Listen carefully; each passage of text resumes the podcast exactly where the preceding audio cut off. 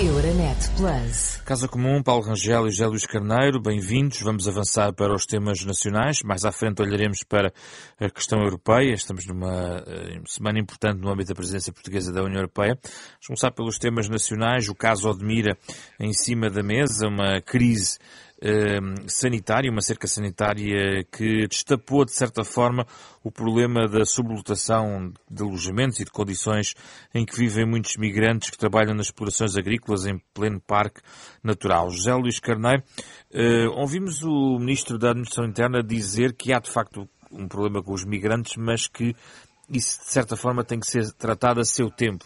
Eh, dando a ideia de que há uma urgência que tem que ser tratada do ponto de vista uh, sanitário. Contudo, depois desta matéria e controlada a situação, vai permanecer um problema relacionado com a sobrelotação uh, das habitações e da precariedade destes trabalhadores.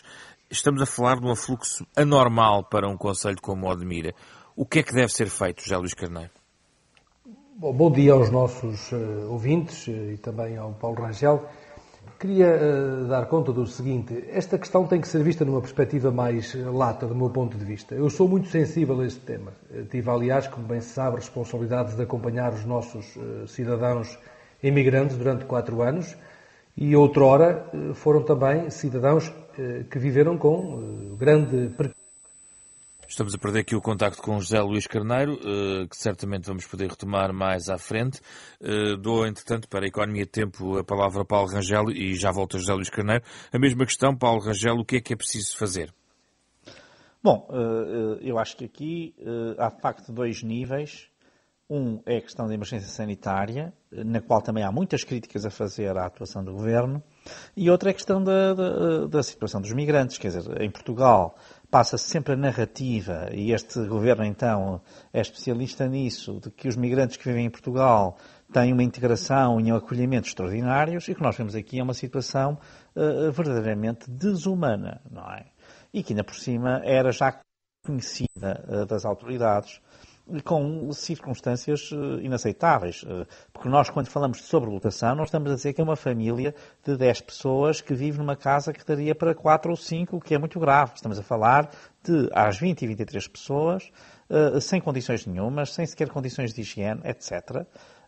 que é algo que não pode passar despercebido às autoridades portuguesas. E, portanto, aqui há claramente uma responsabilidade eh, governamental. Há depois um outro risco muito sério, que é o risco de haver aqui uh, uma exploração uh, absolutamente inaceitável da mão de obra, desde logo com o pagamento de rendas totalmente descabidas, com a circunstância de haver o aprovisionamento de quantidades ou de parcelas dos vencimentos dos migrantes que não têm justificação possível uh, e que se destinam apenas, no fundo, justamente a explorá-los, e, portanto, até haver aqui, como já se falou, uh, numa proximidade de uma, de uma escravatura, eu não diria necessariamente que há escravatura, mas, mas como é que chegámos aqui, Paulo Rangel? É que vários avisos em relação a este tema. Houve vários avisos, de facto, e portanto houve aqui uma inação e uma omissão das autoridades uh, evidente. Portanto, uh, aqui há um aspecto. O que acontece também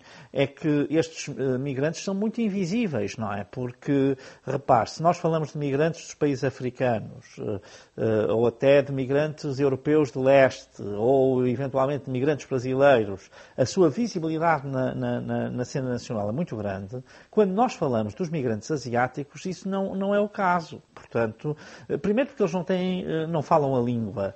Depois não tem qualquer, eh, digamos, no fundo, existe aqui quase que até, aqui sim, existe algum racismo, quer dizer, no sentido que mesmo os migrantes não são tratados da mesma maneira.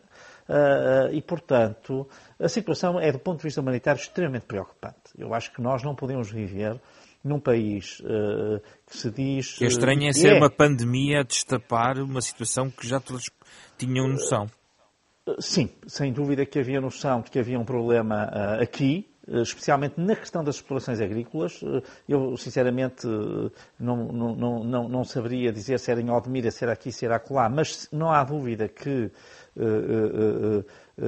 todos tínhamos noção de que havia mão de obra, nomeadamente vinda do Nepal, do Paquistão, do Bangladesh, eventualmente, portanto, no fundo, ali da, da zona do continente indiano, ou subcontinente indiano, enfim, um bocadinho para lá disso, eh, mais a norte e mais a leste, eh, mas a verdade é que havia essa noção. E, e, realmente é uma coisa que é preciso dizer, é que enquanto nós vemos, por exemplo, mesmo a comunidade chinesa tem um porta-vozes e tem uma certa visibilidade e tem até hoje um, um, peso relevante em termos de opinião pública, quando precisa de falar ou de esclarecer algo, há interlocutores que nós sabemos quem são, o que não quer dizer que não haja casos de exploração, por exemplo, aqui no Norte, na zona da Vila de Conde, não haja alguns problemas, mas depois, quando, falamos das comunidades migrantes africanas, eu acho que há uma sensibilidade grande da opinião pública para isso, o que não significa que elas não vivam em condições, em muitos casos também, muito difíceis, mas a opinião pública está alerta, não é? No caso dos migrantes de leste, a situação é um bocadinho diferente, mas mesmo assim eu acho que se conseguiu com o tempo construir canais de interlocução.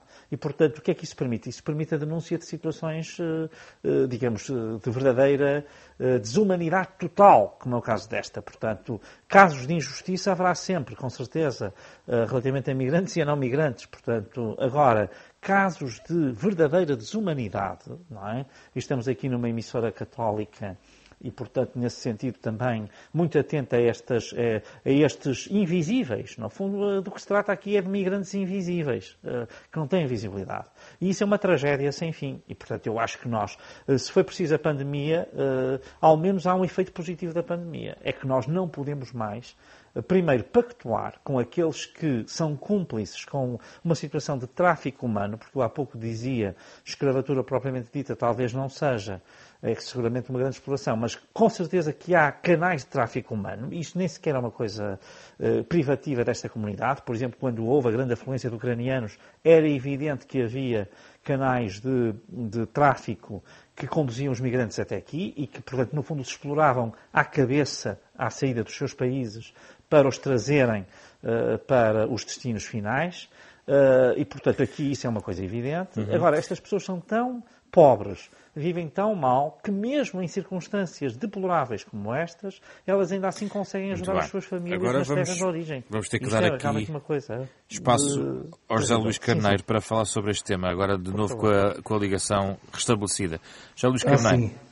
Sim, eu gostava de dizer que eu sou muito sensível a este tema, porque, como se sabe, acompanhei os portugueses emigrantes no estrangeiro. Muitos deles viveram em condições dramáticas, nomeadamente nos, nos subúrbios de, das grandes cidades europeias, nomeadamente em Paris. E sou, portanto, muito sensível e sei bem o esforço que fazemos e devemos continuar a fazer para garantir a boa integração dos portugueses no estrangeiro. O mesmo se deve aplicar no país, ou seja, é necessário promover uma abordagem compreensiva e olhar para a imigração como um fator de riqueza social, de riqueza cultural, económica e também de fortalecimento da própria vida do país no plano das instituições. E olhando para uh, os imigrantes nestes termos, uh, né, com esta visão humanista que deve presidir ao modo como olhamos para estes fenómenos, do que estamos aqui a falar é, de facto, de condições desumanas no que concerne à sua habitabilidade. E, portanto, uh, o problema é muito relevante que se refira que o problema é um problema de saúde pública, que tem intensidade ali neste momento, já teve noutros, como se sabe, em julho do ano que passou, teve em determinados conselhos da área metropolitana de Lisboa, tem a ver com a densidade populacional e com as más condições de habitabilidade. Mas isso, e, portanto, uma coisa, não, não, separa, não separa a questão sanitária da, da, questão mais de estrutural relacionada com a habitação, porque esta, esta sobrecarga já vinha sendo uh, sublinhada por diversos agentes e atores deste processo. Sem dúvida, por isso mesmo é que foi adotada uma resolução em 2019, tendo em vista ultrapassar alguns desses bloqueios, mas eu queria também chamar a atenção para o seguinte quando os cidadãos uh, migrantes, e permita-me esta nota que ela é, é importante do ponto de vista do, do, do, conceptual, ou seja, Portugal subscreveu o Pacto das Migrações. O Pacto das Migrações prevê metas e objetivos muito claros, nomeadamente em relação ao apoio aos cidadãos migrantes na origem, no trânsito e no acolhimento. Ora, para que os cidadãos venham para o nosso país trabalhar, fazerem as suas vidas, promovermos o seu reagrupamento familiar, porque é uma condição essencial à sua boa integração, é indispensável que se preencha um conjunto de requisitos. E quando as entidades empregadoras, eh, digamos, solicitam, eh, nomeadamente, a emissão de títulos de residência, títulos de visto, enfim, para que possam vir para o nosso país, comprometem-se com um conjunto de obrigações. Ora, é muito relevante que as, entidades que se comprometem com esse conjunto de obrigações cumpram as obrigações eh, relativamente às quais eh, fazem prova eh, e fazem declaração de responsabilidade. Porque Quem é que se vai responsabilizar pelo alojamento destas pessoas? É que a própria resolução de 2019 aponta digamos, a acomodação provisória em contentores, mas o provisório, pelo menos, já leva dois anos. Mas é importante eh, ter bem a noção de quando há contratos de trabalho, esses contratos de trabalho estão estabelecidos eh, entre as entidades empregadoras e os trabalhadores. E essas entidades empregadoras, em regra, promovem também outro tipo de declarações, nomeadamente no que diz respeito ao rendimento disponível, como também às condições de acolhimento. Aliás, faz parte das suas próprias obrigações no, estabelecimento dessas relações contratuais. E, portanto, é importante que se cultive uma visão e uma política humanista nos diferentes níveis da, níveis da administração e também eh, nas próprias entidades que cuidam de acolher para efeitos laborais estes trabalhadores, porque não é apenas no agroalimentar. Convém termos em consideração que, por força do crescimento da economia do país e por força da, da, crise demográfica que enfrenta a Europa e que enfrenta também Portugal, nós, desde 2015, 2016, estivemos a crescer consecutivamente na vinda de cidadãos estrangeiros para o país, não apenas para o agroalimentar, mas também para a restauração, para a hotelaria, para outros serviços e também para as próprias instituições de ensino superior. E é, é, temos que olhar para esta dimensão como uma dimensão que eh, estabelece responsabilidades para um conjunto vasto de eh, estruturas da nossa sociedade, quer do ponto de vista económico, quer do ponto de vista social, quer do ponto de vista cultural e, político. Eh, eu, eu, repito, é muito relevante, porque é evidente que, que, o problema da saúde pública, eu acho que o pior que pode acontecer é concentrarmos um problema de saúde pública nas comunidades imigrantes. Isto não faz qualquer sentido. É evidente que os problemas de saúde pública se colocaram onde há maior densidade populacional e onde as condições de pobreza, da exclusão e, nomeadamente, da habitabilidade, se fazem sentir com uh, maior agudeza. Ora, portanto, uh, como disse agora também o Paulo Rangel, e com isso estou de acordo, pois é evidente que ao detectar-se esses pontos críticos, é evidente que as autoridades, de todos os níveis, uh, e também os próprios empregadores, tem responsabilidade. Muito bem, vamos avançar. assumir as suas responsabilidades na defesa e na proteção dos direitos humanos, na defesa e na proteção dos direitos sociais. Vamos avançar para uma ronda única final, só sobre um, um segundo tema nacional, antes de ir para o tema europeu, que tem a ver com a questão do uh, novo banco e, e uh, o relatório da auditoria que foi publicado pelo Tribunal de Contas, com impacto para o Estado, o, o valor de capitalização extra do novo banco que o Estado acordou com a Comissão Europeia vai até aos 1.600 milhões de euros nestas conclusões, em que, no fundo, a fatura pode recair sobre o Estado. Não temos muito tempo para abordar, mas temos tempo para um sublinhado, nem que possamos voltar a este tema noutras edições. Paulo Rangel, já que comece, comecei, acabei por ir assim, vamos começar por si então.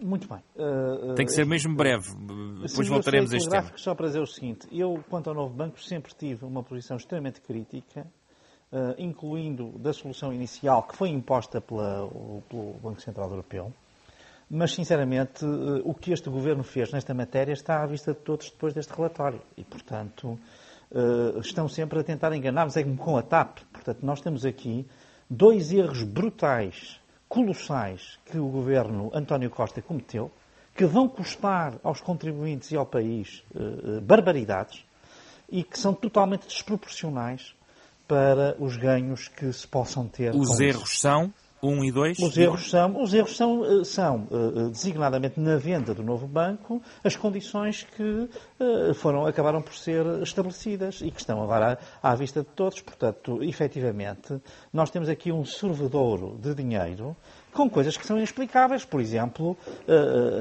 a primeira coisa é, é, a venda de ativos por valores extremamente inferiores ao valor de mercado. E outra coisa que é muito importante é, é, é a questão, por exemplo, ainda hoje vimos que é a questão de, de, dos gestores se, se, atribuírem a si próprios um prémios de gestão com prejuízos absolutamente colossais. Portanto, muito bem. Isto não pode Vamos ficar impune, nem pode ter, vir com esta língua de pau com que anda o Partido Socialista Vamos do Governo. Que é ouvir é José Luís uma, Carneiro uma agora. linguagem redonda, mas que nunca vai aos tempo. problemas. José Luís Carneiro, rapidamente também sobre este tema. Eu queria, antes do mais, e em primeiro lugar, a ser verdade eh, aquilo que hoje veio a público de que a administração pretende dar um prémio de 1,9 milhões de euros aos gestores, bem, eu considero isso uma provocação pública com custos democráticos elevados. É inaceitável e, do meu ponto de vista, mostra que há quem continua a viver fora do país real. Pronto, quanto a isto, julgo que uh, sou claro com aquilo que estou a afirmar. Quanto à auditoria, bom, a auditoria do Tribunal de Contas diz três coisas muito importantes. Primeiro, eh, eh, diz que foi defendido o interesse público na venda feita em 2017, diz que preservou, que essa decisão preservou a estabilidade bancária e financeira, e diz uma outra coisa muito importante, que é o seguinte, diz que o grave problema está na resolução de 2014. Porquê? Porque permitiu que os ativos bons e os ativos tóxicos passassem para o novo banco. Ora, foi na transição desses ativos tóxicos para o novo banco que fez com que a própria eh, União Europeia, o Banco Central Europeu, tivesse exigido uma reserva de capital para precisamente cobrir os buracos desses ativos tóxicos que transitaram na resolução de 2014. Aliás, a prova está no facto de, na primeira tentativa de venda de 2015, ninguém estar interessado na compra do banco precisamente por desconfiar dos ativos que transitaram para o novo banco. Ora, o facto disso ter acontecido em 2014 condicionou muito a venda de 2017 e ela foi, como se sabe, feita com, eh, digamos, obrigações que tiveram que ser assumidas perante o próprio Banco Central Europeu e que tem que ver, em, digamos, aquilo que é o essencial, com as reservas prudenciais de capital, para garantir o regular funcionamento do banco e para, sobretudo, garantir o cobrimento digamos, a cobertura desses buracos criados pelos Tem. Eh, nocivos. Ora, eh, agora há, que, há pedidos de nova injeção de capital, vai ser feita, como diz a própria auditoria, vai ser feita uma avaliação pelo Fundo de Resolução, vai ser feita uma avaliação por parte do Banco de Portugal. Vamos aguardar por, pela, por, essa avaliação e por essa decisão. Temas europeus, Paulo Rangel, na Cimeira do Porto. A ausência, agora confirmada esta manhã, de Angela Merkel depois já não tínhamos o Primeiro-Ministro indiano, uh, o facto de ser uma cimeira informal uh, e o espectro de eventuais desacordos sobre metas vinculativas em matéria do pilar uh, dos direitos sociais põe em causa o sucesso da Cimeira do Porto? Bom, uh, repare, para mim aqui não há novidades, não é? Sinceramente não há novidades. Há aqui sem dúvida um infortúnio, isso não há dúvida nenhuma, que é a questão Uh, designadamente no caso da Índia, uh, da pandemia, uh, ter assumido proporções trágicas e isso impedir a vinda do, do, do Primeiro-Ministro Modi. E eu acho que isso acaba por ter um efeito, acaba por ter um efeito claramente no interesse que isto desperta noutros Primeiros-Ministros virem ao Porto. Porque para a Cimeira Social, e isso eu já disse aqui 500 vezes, os países contribuintes líquidos, como é o caso da Alemanha ou da Holanda, não estão interessados em vir. Uh, e já nem falo dos países nórdicos. Uh, e eu sempre disse isto. Eu, aliás, disse isto primeiro, como sempre faço, aos responsáveis, a senhora Secretária de Assuntos Europeus sabe bem, uh, que é um erro apontar para a Cimeira Social, porque não vai haver acordo nenhum. A declaração, eu já tive acesso a ela, é redondíssima, não diz nada de relevante. Vai ser outra estratégia de Lisboa para pior, porque ainda é mais difícil de implementar. Quando nós tínhamos uma alternativa, na qual podia haver resultados concretos, que era trabalhar na União para a Saúde, fazer o roteiro da União para a Saúde, ver o que é que com os atuais tratados se podia fazer. E, e, e era, era uma dimensão social e era uma dimensão pragmática e muitos dos Estados, mesmo daqueles que são mais renitentes, não teriam espaço diante das suas opiniões públicas para dizer que estavam contra progressos na área da saúde, dada a conjuntura que estamos a viver. Ir para este, para este, para este tema, Houve 11 Estados que apontaram reservas já há bastante tempo. E, sinceramente, isto, a, a, a não vinda destes primeiros ministros, enfim, a invocação da pandemia dá jeito, mas é, no fundo, para dar um sinal de que não valorizam, eh, como é evidente, não valorizam eh, esta dimensão. Enfim, depois podem dizer todo o contrário, mas dão um sinal claro. Hum. Portanto, do meu ponto de vista, é evidente que eu acho, não tenho dúvidas nenhumas, que se viesse o Primeiro-Ministro da Índia, e ele não vem justamente por estas razões, então aí eu acho que muitos acabariam por ter de vir, porque isso era um parceiro estratégico fundamental. Mas a ausência de Merkel é significativa. É altamente significativa, mas não tenho dúvidas sobre isso. Mas basta ver, se vir hoje uh, uh, o que o partido de Angela Merkel prevê para o futuro da Europa, o documento que foi aprovado pela CDU-CSU no Parlamento Alemão para preparar a Conferência sobre o Futuro da Europa, é esclarecedor sobre estas matérias. Diz que no social, zero. É o que diz lá. Este é o partido de Angela Merkel no social em termos europeus. Também é da sua família sociais, política. Mas é para a Alemanha. Também e, é portanto, da sua família política europeia. Paulo claro, mas eu sei lá, mas é que o problema é que eles dizem que isto é uma competência dos Estados.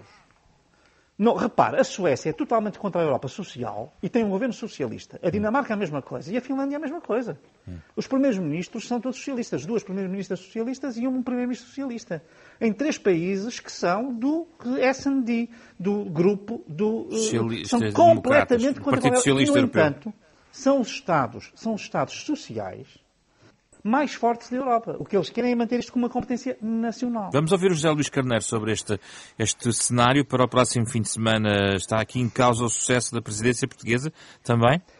De forma alguma. Como, aliás, bem sabe o Paulo Rangel, o processo de decisão europeu e depois as suas, as suas, os seus efeitos eh, têm, digamos, um procedimento e uma maturação próprias que não se compadece com esta ideia de que se faz uma cimeira e que os problemas, como como se estivéssemos com uma varinha de condão, eh, ficassem resolvidos. Não, isto é um processo de decisão e, digamos, as cimeiras têm, digamos, o efeito de comunicação pública, que é também relevante.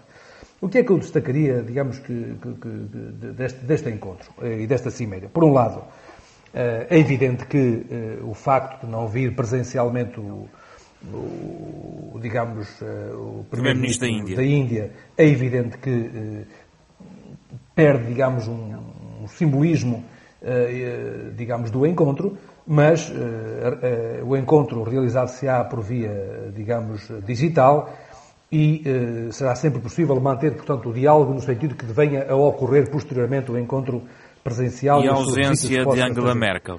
Mas perde, mas perde, é evidente que perde carga simbólica e carga institucional.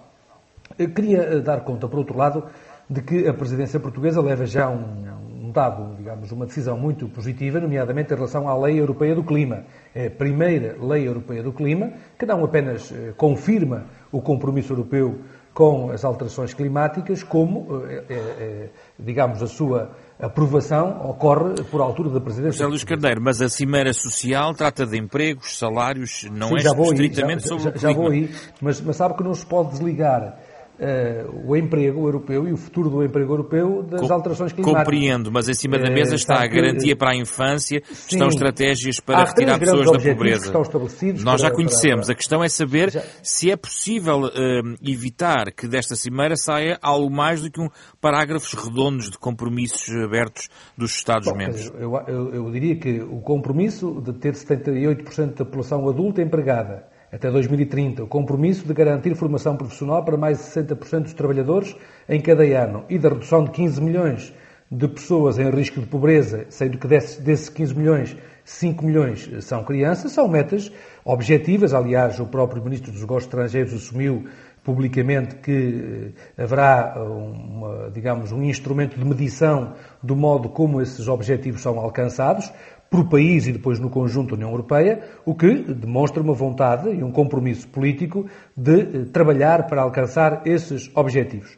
Mas o que, o que também importa relevar é o seguinte, é que a Cimeira, eh, digamos, e a presidência portuguesa, fundamentalmente com este encontro, eh, há um reiterar de um compromisso com a economia social europeia e com o modelo social europeu que é um modelo que está desde a gênese da própria construção europeia, mas que teve desenvolvimentos muito concretos na década de 80 com o Ato Único Europeu e depois com Maastricht e com o Tratado de Lisboa, com a quarta... Não a reconhece este argumento, Paulo Rangel, em relação mas, mas ao, é risco, é ao risco que essa cimeira eh, poderia ter, tendo em conta o facto de ser, já é uma cimeira informal, há um, um documento conhecido, o plano de ação, as, as percentagens a que fazes a referência estão no plano de ação que já foi apresentado pela Comissão de von der Leyen, Uh, isso coloca, no fundo, a cimeira no espectro de não ter algo de concreto e de para além daquilo que já é conhecido.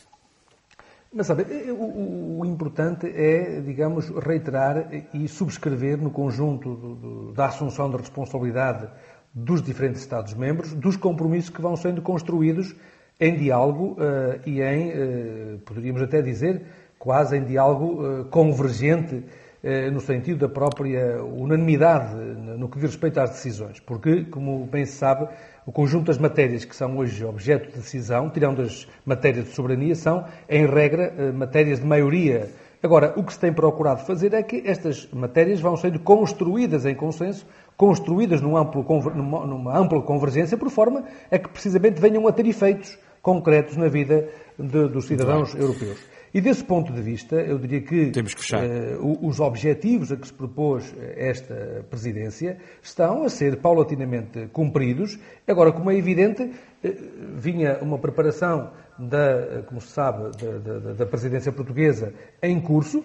Portugal assumiu a sua responsabilidade, está a dar-lhes continuidade, vai assumir estes propósitos que significam reiterar o compromisso com a Europa que quer ser competitiva, mas quer Vamos simultaneamente garantir níveis elevados de coesão, de coesão, uma garantir níveis elevados de coesão, nomeadamente na proteção dos trabalhadores em face dos desafios eh, transformacionais com que estamos confrontados Vamos para o futuro fechar. europeu. Já e, portanto, eh, estendemos fechar, o nosso tempo. Eh, e para fechar, é evidente que seria eh, realmente desejável que pudéssemos ter a presença do Primeiro-Ministro da Índia, mas não foi possível por razões conhecidas, mas digo que os objetivos eh, estão a ser alcançados. Muito bem, para a semana teremos a possibilidade de fazer o balanço desta Cimeira do Porto, neste mesmo espaço, Casa Comum, encontro semanal de Paulo Rangel e José Luís Carneiro.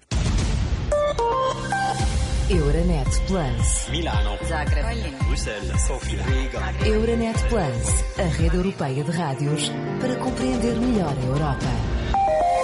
Olá, muito boa tarde. E já a seguir na Renascença, a Adela.